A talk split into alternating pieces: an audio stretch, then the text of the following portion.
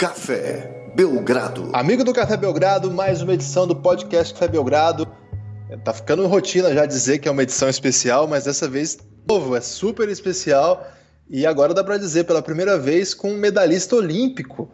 E é muito louco que você deixa o Lucas à solta e ele move ousadia sem limites. É um off-topic, mas é um off-topic permitido, Lucas? É isso que você preparou pra, pra gente hoje? Cara, é um off-topic do bem, né? É, é um verdadeiro presente de Natal aos nossos ouvintes, porque hoje eu tive o prazer muito grande de fazer o podcast gravado com o Esquiva Falcão. Poxa. Filho do Toro Moreno e principalmente medalhista olímpico brasileiro, né? Que ganhou aquela medalha de prata com gostinho de ouro lá em Londres. Eu sugiro até que você já procure essa luta aí, porque foi roubada.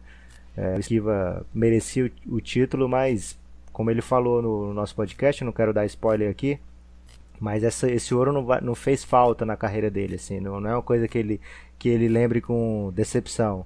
Ele se tornou hoje um lutador profissional, tem um cartel de 19 vitórias, nenhuma derrota, 13 vitórias por nocaute. Ele tem empresas muito grandes por trás dele, patrocinando, e ele tem é, muita esperança de ser campeão do mundo já agora em 2018.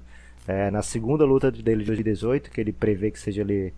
Eu não vou dar spoiler não, que eu quero que vocês escutem o podcast, mas ele já, já tá bem encaminhada a carreira dele e a gente vai ouvir falar pesado do Esquiva em breve, se, se tudo correr bem. Olha aí, muito legal. Lucas, parabéns aí pela iniciativa. Estou ansioso para ouvir, ainda não ouvi. É, e tive que, que, pensar assim, poxa, é, que, me, que, que oportunidade, né? Ouvir um, um medalhista olímpico. Claro que o nosso, nosso público é mais acostumado com personagens do basquete e tudo mais, mas como você disse, topic do bem, é off-topic é, bem proveitoso também, porque enfim, é um grande personagem que marcou as Olimpíadas de Londres, né? Foi, foi muito interessante a trajetória dele lá, dos irmãos Falcão, né? Do Yamaguchi Falcão também. Então todo mundo que acompanha basquete é também um grande apaixonado por esporte, por isso a gente se permitiu essa licença poética aí, porque é das boas, né, Lucas? Se tiver outras assim a gente topa, né? Com certeza, e principalmente pelo cara que o Esquiva Falcão é, eu tenho certeza que todos os nossos ouvintes vão sair encantados do, do nosso podcast. Então vamos deixar eles ouvirem, então? Até mais, Guilherme. Falou, um abraço. Amigo do Café Belgrado, eu sou Lucas Nepomuceno, Nepopop. Estou hoje acompanhado de Esquiva Falcão, medalhista olímpico. Seja bem-vindo, Esquiva. Tudo bem com você? Tudo bem, graças a Deus. É um prazer enorme estar participando do programa. E tô bem sim. É, Esquiva, antes de começar a falar propriamente do boxe, você esteve no Maracanã agora nessa final do Flamengo, Flamengo Independente. Como, conta aí como é que foi aquela experiência, cara. Foi uma experiência muito boa, porque primeiramente foi a primeira vez que eu fui no Maracanã, né? E assisti o jogo do Flamengo no Maracanã pela primeira vez. Foi muito bom, né? Eu já tinha ido no jogo do Flamengo, mas nunca no Maracanã. Foi uma experiência muito linda. Conheci o Maracanã, é, consegui ver de perto alguns jogadores ali, né, porque o Acenco tava, era bastante próximo. Então fiquei muito emocionado, né? Infelizmente não consegui uma vitória, mas para mim foi uma vitória porque eu consegui é, ver de perto os jogadores e estar tá dentro do Maracanã torcendo pro Flamengo. É, o nosso Mengão infelizmente não trouxe a vitória. E teve também o um lado chato, né? Que você teve, acabou tendo que sair antes, eu acompanhei pela sua rede social, você saiu meio assustado, assim, da a experiência, a parte ruim da experiência, né? Sim, teve a parte ruim no final ali. É, não consegui assistir o jogo todo, faltando uns de 10 a 5 minutos para terminar o jogo. Eu tive que sair do estádio, né? Porque começou muita confusão entre a torcida do Flamengo e, e eu fui pro, pro hotel, né? É, é porque eu, apesar de ser um lutador de boxe, eu evito muita confusão, né? Confusão não é comigo. Então eu saí um pouco mais cedo para evitar.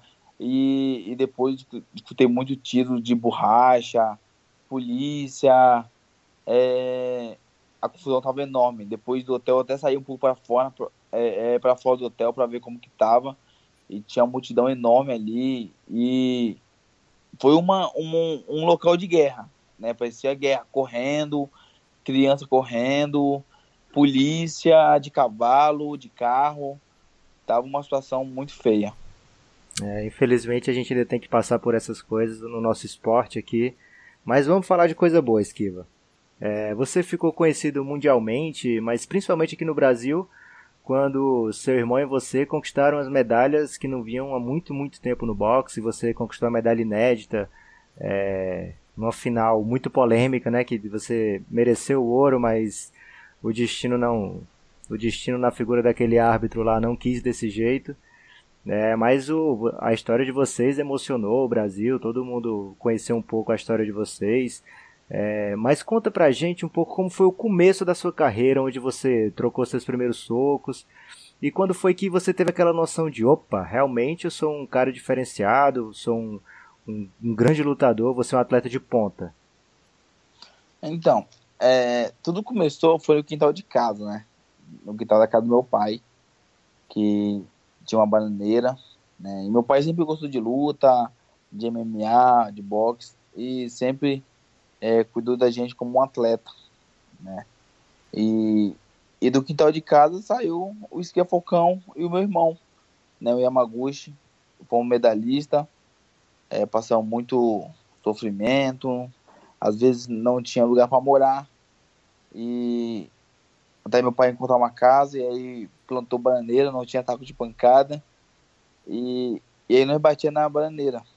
Consegui uma vaga na seleção e conquistar a minha medalha olímpica, que, que surgiu o grande esquiva Falcão, né? É verdade que, que ele colocou seu nome de esquiva para poder dar, dar ordem ali no corner, já pensando no futuro em estar tá no teu corner?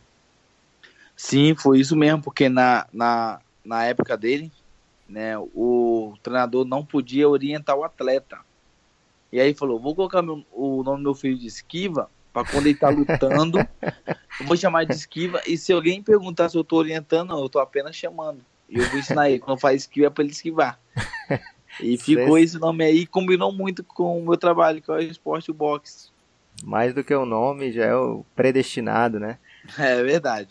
É, Toro Moreno, seu pai, né, um lutador muito conhecido e, e principalmente depois conheci, um pai muito conhecido, né, pela dedicação que ele teve aí o esforço que ele fez também para transformá-los em atletas.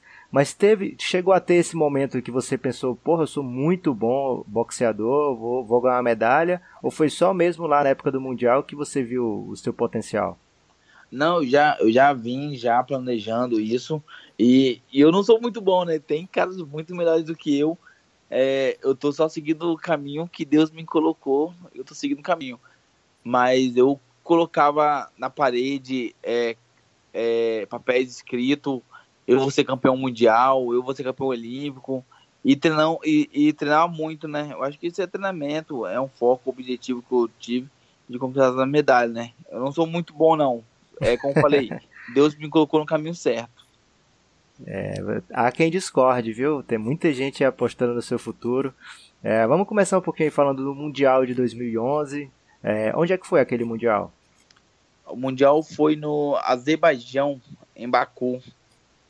É, aí você chegou lá, você tinha noção que você era um dos melhores daquele Mundial ou foi surpresa aquela campanha? Não, eu fui, eu fui como um. Eu fui como uma zebra, né? No campeonato. É, era um primeiro campeonato meu importantíssimo na minha carreira. A equipe estava boa, mas eu era novo ainda para o campeonato e acabei conquistando a medalha de bronze e, e a vaga olímpica, né? Foi aí que surgiu o esqui a Falcão, que depois disso a galera começou a acreditar mais em uma medalha. É, mesmo a, a galera acreditando, acho que era mais quem acompanhava de perto, né? Porque né, eu, eu, lembro que na época da Olimpíada pô, é, tem sempre aquelas previsões de quantas medalhas o Brasil vai trazer. E no boxe eu não lembro assim de ter uma previsão forte de medalha. E veio você, veio seu irmão, e teve uma moça também que ganhou, não foi? Em Londres? Sim, a Adriana Araújo. Então, depois da minha medalha é, no Mundial, é, começaram a, a, falar quem tinha chance de conquistar a medalha. E, e meu nome era bem pouco citado, né? Apesar da medalha do Mundial, o meu nome foi pouco citado. E sempre tinha os atletas que tinha duas, três Olimpíadas já e é sempre citado, né? Mas é como falo, né? Eu tava treinando bastante, tava acreditando bastante e fui lá e consegui a medalha. E conseguimos três medalhas naquela Olimpíada. É, foi sensacional. É, eu lembro do sufoco ali daquela final, principalmente. É, a luta muito disputada. Lá dentro, tem noção de quem tá na frente, quem não tá? Dá para acompanhar isso ou não? Não, não dá para saber, mas quando dá o tempo de descanso, é, o juiz, o juiz não, quer dizer, tem uma televisãozinha que mostra o placar para os treinadores. Então, os treinadores, no tempo de descanso, vai lá e avisa, né? É, tá descansando a dor, está com um ponto, dois pontos na frente. É, só o último round que não avisa nada, para ficar uma coisa mais. mais. Em é, é, né?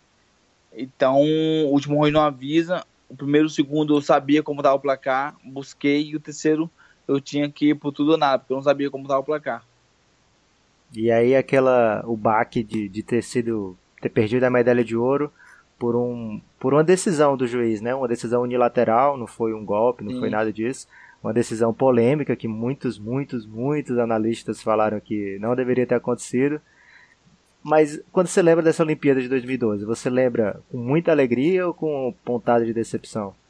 Então, quando eu ganhei aquela medalha olímpica, é, sobre o placar, não, eu nem, eu nem liguei muito, porque uma medalha de prata foi inédita Sim. e eu fiquei muito feliz. Aí depois que passou tudo, que eu olhei, assisti a luta e eu vi que o juiz que eu poderia ganhar a medalha de ouro. Né? Mas em nenhum momento fiquei triste, não. Muito feliz. É, e, e sobre esse caso, é, me ajudou bastante, porque eu, eu acredito que eu fiquei mais conhecido pelo caso ter acontecido, o juiz ter errado, eu ter medalha de prata, né? É, eu fiquei mais conhecido por isso, eu acho, do que ganharia a medalha de, de ouro. Acho que se eu ganhasse a medalha de ouro, não contaria tanto como somou a medalha de prata minha. Ficou realmente mais marcado ainda, né? Ficou. É, eu queria saber, você ficou na Vila Olímpica lá na Olimpíada? Fiquei na Vila Olímpica. É, dá tempo de tietar algum, alguém que você queria ver, paquerar com a mulherada, ou tem que ser focado 100% o tempo todo? Dá tempo sim, dá tempo. Na hora de da refeição, é, acompanha o, o atleta tudo. Então, os ídolos estão tudo lá, né? Então, dá tempo sim. Mas, no meu caso, o meu foco maior era, era buscar uma medalha. Eu não eu não tava escolhendo a cor, não estava buscar a medalha. Consegui tietar alguns atletas do, do futebol é, do Brasil, da seleção, do vôlei, né? Masculino, feminino. Tietei, eu tietei bastante gente. Principalmente os brasileiros simplesmente brasileiro, né? Porque tava no mesmo, no mesmo, no mesmo hotel, na vila, então ficava mais fácil para mim, né? E aí, logo depois daquele da medalha, os últimos dias ali, veio o convite para cerimônia de encerramento, carregar a bandeira. Como é que você se sentiu naquele momento, cara? Então, essa história é, é, é muito engraçada, né? Porque tava eu e meu irmão, e aí chegou um, um cara do, do COB, do Comitê Olímpico, e aí falou pro meu irmão, falou, Yamaguchi, é, você vai ser o, o homem que vai levar a bandeira no encerramento, né, dos Jogos Olímpicos. Meu irmão ficou felizão, tudo, tá. Aí passou umas meia hora, ele, o cara voltou, né, já saiu, passou uma meia hora, o cara voltou falou, olha, eu me enganei, desculpa, quem vai levar é o Esquiva. que sacanagem, hein? aí, aí eu peguei, aí eu peguei Aí eu falei, ah, Augusto, fica assim não. Eu até perguntei ao cara se podia nós dois juntos. Ele falou, ah, não pode e tal. Levei, eu fiquei felizão. Tipo, nunca na minha vida eu imaginava que eu seria um, um porta-bandeira, né? Porque, tipo, o Brasil tem tantos atletas bons, famosos, que já conquistaram medalhas. E, e logo o Esquivel Falcão, primeira medalha, medalha de prata. Aquele menino que, que veio da favela, do quintal de casa, ser um porta-bandeira. Então fiquei muito, muito feliz. É uma felicidade, uma felicidade que não cabe no coração. É, eu acho que a decisão foi muito acertada. O Kobe vacila é, muito, mas nesse caso, para mim, porque como você falou, o menino que veio da favela, que passou por muitas dificuldades. Então, quem melhor do que você para representar a gente aqui, né, cara? Porque é, a realidade do Brasil é essa que você passou. A realidade que de, de 1% da população é que é aquela do, da pessoa que tem que é famosa, que tem todo todo toda é, toda condição de ser um atleta de ponta, é um, uma parcela muito pequena. É, o que você fez é uma inspiração para todos os brasileiros. E aí logo depois da medalha, imagino que na volta deve ter sido aquela tietagem, muito oba-oba, programa de TV, foi assim mesmo? Foi, foi assim mesmo. É... Ficamos lá, terminou, voltamos com o prefeito do Rio de Janeiro, né? É... E aí voltamos com o prefeito, com o dançarino o Gari, né? Muita gente boa. Ah, sim. Tietei, tietei muito ele, é uma super pessoa. É... E alguns atletas mais. E aí rodamos o Rio de Janeiro todo com ele, levando a bandeira, né? Porque a próxima Olimpíada ia ser no, no Rio de Janeiro, então tinha que fazer esse papel todo, né? E aí, mas eu tava doido pra ir pra casa, é, ver meus pais, né? Meus amigos, meus irmãos. Mas fizemos, foi muito legal, porque eu conheci bastante gente boas. É, e conheci também um pouco da história aí dos Jogos Olímpicos, né? Mas eu já sabia que eu não ia para os Jogos Olímpicos.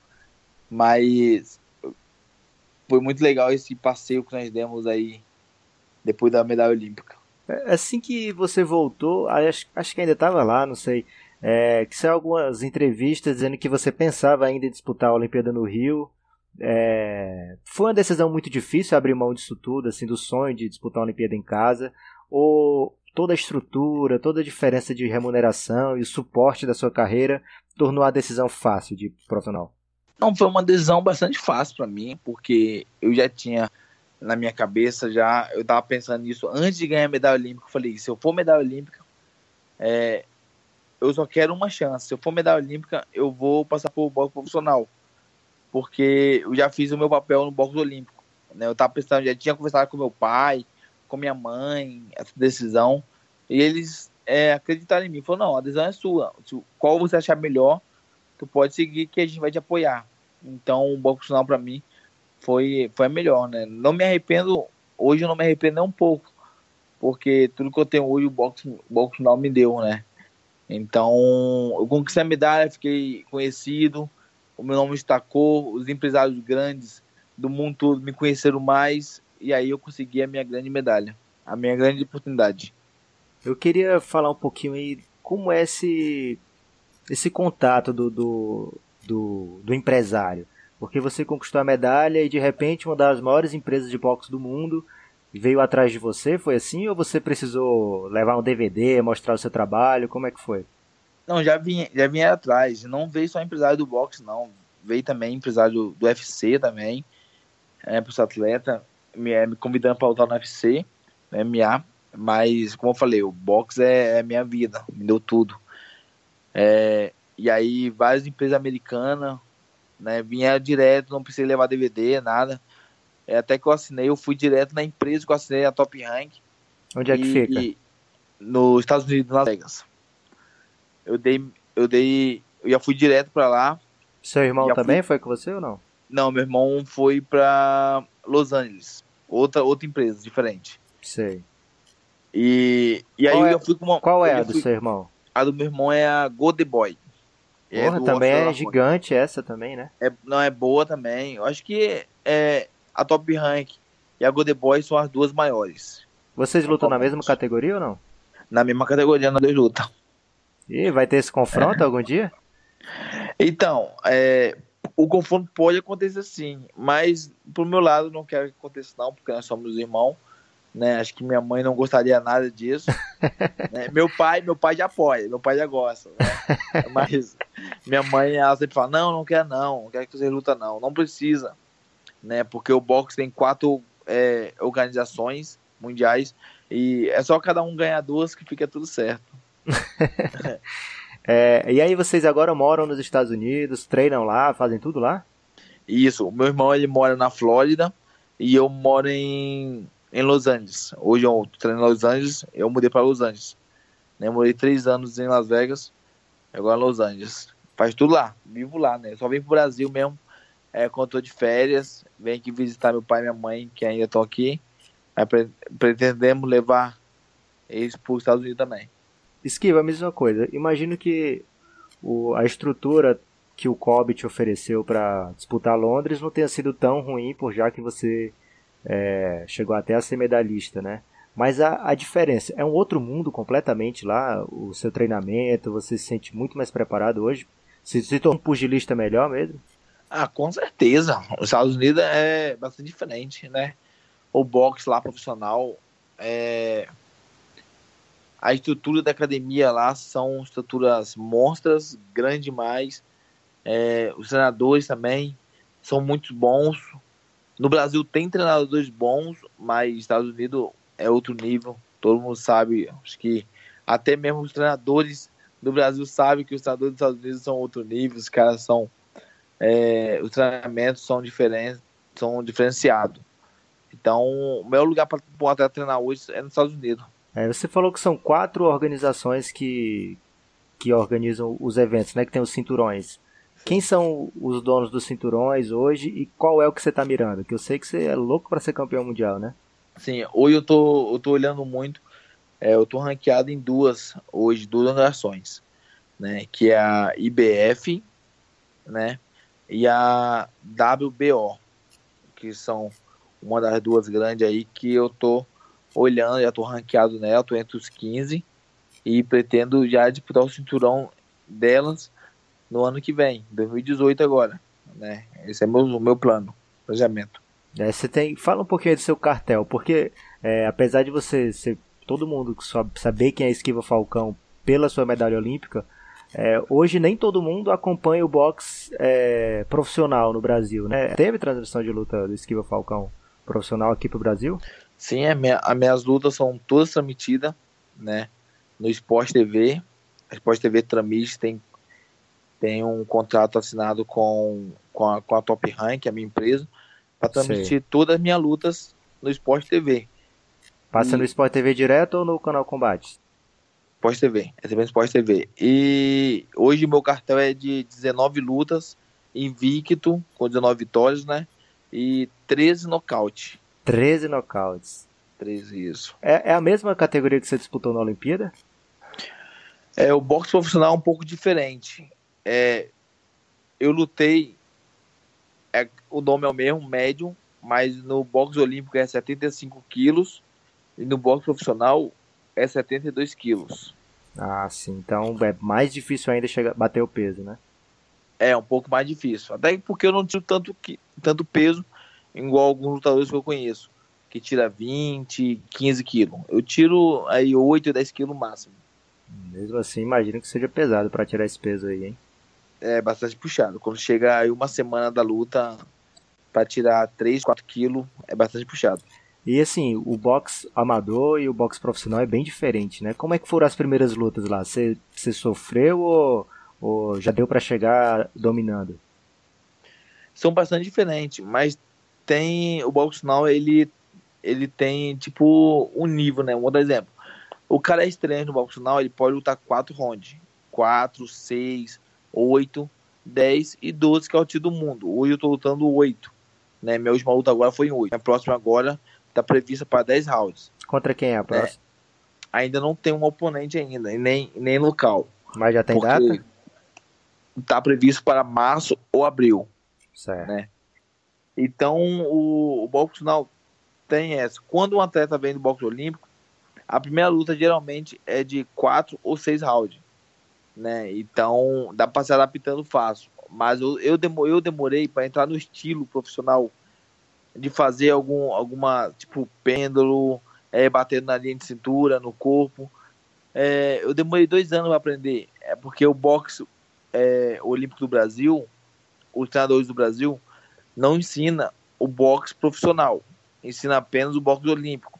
Então, quando um atleta do boxe olímpico brasileiro vai para o boxe profissional, ele tem muita dificuldade de poder é, se encaixar nos estilos. E é por isso que tem muitos atletas brasileiros que vai para fora e acaba perdendo, porque não tem um estilo. Eu demorei dois anos, dois anos e um pouquinho para poder entrar no ritmo para falar que eu tô pronto para lutar um título mundial. Qual foi a sua luta mais difícil dessas 19? Minha luta mais difícil foi contra um coreano acho que foi a minha terceira luta. Foi contra um coreano, que eu fui na China lutar, ele, é, lutar com ele. Ele era muito alto. E eu não gosto muito de lutar com um cara alto. Então, e ele durou oito, oito, seis rounds inteiro. É, trocando golpe o tempo todo. E eu procurando entrar na curta distância e ele querendo só na longa. Foi uma luta bastante dura. Aí foi nos pontos essa. Aí eu ganhei por ponto. E aí de lá pra cá você é, se encaixou mais. Eu olhei seu cartel muito nocaute agora, recentemente, né? Sim, é, Você tá adaptado já à luta profissional. sim, de lá pra cá eu já vim me adaptando, pegando adversários é, adequados para eu melhorar. É, hoje eu vou falar que eu tô, já tô pronto para lutar um cinturão, né? Tô preparado. O tal do japonês lá que ficou com sua medalha de ouro, ele tá, ele tá no profissional também, né? Sim, ele tá no profissional e na mesma equipe que eu assinei. Estamos na mesma Sim. equipe. Ele é da Top Rank também. É, tem uma E possibilidade muito grande de no próximo ano lutar com ele. É mesmo? Mas ele, Sim. ele, tá, na, ele tá na sua frente no, no ranking ou tá a mesma coisa? Ah, ele tá na minha frente, na minha frente. É porque é o Japão, né? O Japão é é melhor um pouquinho do que o Brasil, né? É, tem mais, tem mais, como falar, tem mais Tradição, é isso? tradição, né? Sei. No boxe. Então fica mais fácil pra ele. E nós Mas- brasileiros tem que ralar bastante. Mas aí se, se chamar, se, se casarem essa luta, você vai com toda a confiança do mundo? Com certeza, com certeza. Vai ser uma revanche aí que eu tô esperando. Acho que não só eu, acho que o Brasil todo, né? Tá esperando essa revanche. E e eu vou estar preparado, muito preparado para essa luta, porque eu sei que ele é um adversário duro, né? É, eu já conheço ele, eu vejo luta dele agora no pessoal também. E ele não mudou muita coisa do estilo dele, não, né? E, e eu pretendo ir para ganhar pro nocaute. É isso aí. É, esse, esse, eu vi uma vez você falando que tinha um sonho de lutar contra ele aqui no Brasil. Você acha que isso é possível ou é uma vontade assim, bem, bem difícil? Então, é, no início, quando eu falei isso, eu achava que era possi é, possível. Mas aí, decorrer do tempo, aconteceu muita coisa, eu acho muito. Agora, Bem improvável, né? ah, agora, agora é difícil, é difícil, porque para ter uma luta dele aqui, tem que ter apoio da televisão, né? É, e tá sendo muito difícil, né? As coisas. Mas tá acontecendo. Mas eu, eu acredito que se acontecer, vai ser no, no Japão. No Japão, pensei No- que ia ser lá em, em Las Vegas. Não, se, Seria- se acontecer, eu acho que por agora, se acontecer, pode ser no Japão. Uma luta qualquer. Mas se for pelo cinturão, pode ser, pode ir para Las Vegas. É, você tem algum lugar favorito de lutar? Ou qualquer lugar é a mesma coisa? Então, é, não, não sendo muito fuso horário, né? Porque às vezes o fuso atrapalha muito. É, meu lugar favorito de lutar seria o Brasil. Eu gosto muito do Brasil, né? E na minha terra também, né? É bom. Sei. Mas, assim, fora do Brasil, assim, um lugar bom é os Estados Unidos, porque eu treino lá e, e seria mais fácil pra mim. É, Esquiva, eu vou fazer uma pergunta agora de quem é leigo. Eu gosto muito de assistir boxe, mas eu sou leigo, né? Não sou um especialista. É, mas na maioria dos esportes, quando a gente assiste vídeo de competições antigas, a gente percebe a, a discrepância, né? De, de como era a partida antigamente e como é hoje. Porque a evolução física, tática, técnica é muito clara, muito evidente, né? É, existe isso no boxe também, por exemplo, dá pra você ver uma luta antiga do, do Muhammad Ali e achar, pô, dá pra eu ganhar desse cara hoje. Dá- tem- Existe bastante, bastante. É, às vezes eu, eu olho alguns da minha categoria. Na, na época antiga, o meu peso né, médio era um, um dos maiores pesos que, que tinha. Depois de Mohamed Ali, antes de Mohamed Ali. Não, depois, é depois de Mohamed Ali. O meu peso era, era um peso muito difícil. Então eu acho que eu, eu não ganharia nenhum deles, né? Mas tem alguns ali que davam uma, uma luta boa, né? Então dá pra ver bastante, bastante tem bastante diferença, a técnica, é, o físico, é, às vezes eu olho assim, é engraçado, eu, às vezes eu acho engraçado, porque muito tempo eu acho que ele fica engraçado, né? É, a gente vê também uma, uma partida de basquete antiga, você acha uma coisa ridícula, assim, os caras. Sim, acredito. Então você já falou que tem, tá de olho em dois cinturões, é isso? E seu irmão tá de olho em outros dois, né? Isso, isso. É porque a, cada, cada equipe ele sempre foca, foca em, em algum cinturão, né? Eles sempre não, eles não, não luta, não luta por todo cinturão. Sempre, tipo, a minha equipe gosta mais do cinturão da IBF e WBO. E a equipe do meu irmão Sei. é WBC e um WBC, agora deu branco o outro. W- Mas, WBC. independente disso, são, são outro, outras. Sim, são outras organizações. Outro É foco, né? é cada um tem um objetivo. Por quê? Porque no futuro, eu vou botar um exemplo. É, o meu irmão conquista um cinturão da WBC e eu conquisto um cinturão da WBO. E aí no futuro as duas equipes é, colocam um atleta pra lutar com o outro, né? Pra Pra unificar, unificar né? isso. Entendi. É, o, o seu ídolo no esporte, quem é? Tem ou não tem? O meu no, no esporte, é, eu gosto muito do Mike Tyson, né? Porque eu assistia muita luta dele quando era novo. Meu pai sempre me chamava pra assistir televisão de madrugada. Então, eu sou um grande fã do Mike Tyson. É, bruto. Ele É, ia pra acabar a luta. Mas cê- você faz esse jogo também de, de ir pra cima? Ou, Não. ou você tenta esperar a hora não, não faço não. Eu vou pra cima, mas o meu estilo é bastante diferente do Mike Tyson. Né? Eu queria ser o Mike Tyson, né? Botar a mão e derrubar logo. mas o meu estilo de luta é bastante diferente. É, eu espero, gosto de contragolpe, bateria de cintura. Eu gosto do Mike Tyson mais pelos nocautes que ele dava, a agressi- a agressividade dele era muito boa.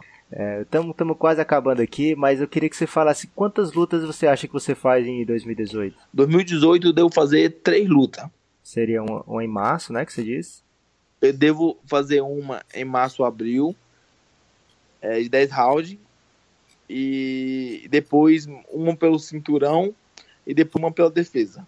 Pô, então você tá bem confiante aí já. Três lutas, duas já vai ser campeão com elas. Com né? certeza, não, eu tô, eu, você, eu tô preparado, já tô com 19 lutas já, lutando bem aí, tem um, uma, um número de nocaute bom, né?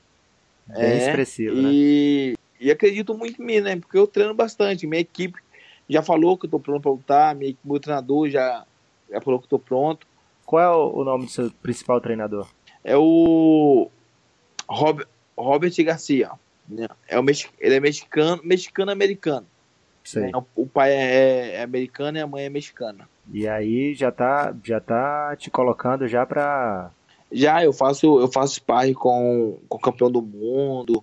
Já dou trabalho já para os caras experientes. Então isso já mostra já que eu tô bastante pronto. É isso aí, a torcida não vai faltar, né? Com certeza. Tenho certeza que o Brasil vai estar vai tá torcendo muito para mim. É, Esquiva, e o, o seu pai, ele viaja pra assistir suas lutas? Te acompanha ainda? Não, ainda não viaja. Já já falamos com ele já. Mas sempre que chamamos ele, ele sempre tem umas coisas para resolver. Mas na do É. cinturão ele vai ter que estar lá, né? Não, o tutor ele falou que vai. Cinturão ele falou que, que vai, que tá torcendo, né? E talvez até subir no meu corre lá para me acompanhar. Tem que estar, né? Ser- Seria sensacional. É, uma última pergunta. Você mora em Los Angeles agora, né? Você Isso. já escutou, já foi em algum jogo, alguma partida lá dos esportes americanos? Já ouviu falar no, no Lonzo Ball, Lavar Ball, uns caras bem polêmicos que tem lá no Los Angeles Lakers ou não? Não, não, nunca, nunca ouvi não. Porque até também porque eu não acompanho muito o esporte americano, americano, né? Porque eu sou muito focado no que eu faço no, no boxe. Então, quase não assisto televisão no- no- nos Estados Unidos. É mais treinamento, treino, casa, é, talvez passear, né? Então, eu nem, nem assisto muito não. Mas quando eu for lá nos Estados Unidos, fi- ficar hospedado na tua casa, tu me leva pra um jogo do Lakers, não leva? Levo, levo, aí levo. Vamos lá assistir o Lakers ganhar. É isso aí. Muito obrigado, Esquiva Falcão. Foi um grande prazer falar contigo. É, a partir de hoje, pode ter certeza que você tem mais um, um fã de verdade, e fora os que vão ouvir também, e que a gente vai acompanhar com muita atenção, esperando para que em 2018 o Brasil não seja campeão só do futebol, né? Mas também traga esse cinturão. O Brasil já teve um campeão do mundo de boxe dessa expressão, assim como a, a que a gente quer agora, WBC, é? WBC teve o. Teve o Miguel de Oliveira. Miguel não, Miguel, desculpa. O Eder Joffre. De Joffre, década de 70, né? Isso, Eder Joffre. O Galo, o Galinho de Ouro. do Brasil. Uhum. WBO teve o Acelino Popó Freita. IBF teve o Miguel de Oliveira e o Sertão. É isso aí, então Esquiva Falcão aí já, já quebrou o tabu do boxe olímpico e se Deus quiser vai quebrar o tabu também do da WBC. Um grande abraço Esquiva e até a próxima. Obrigado, grande abraço para todos. Até a próxima.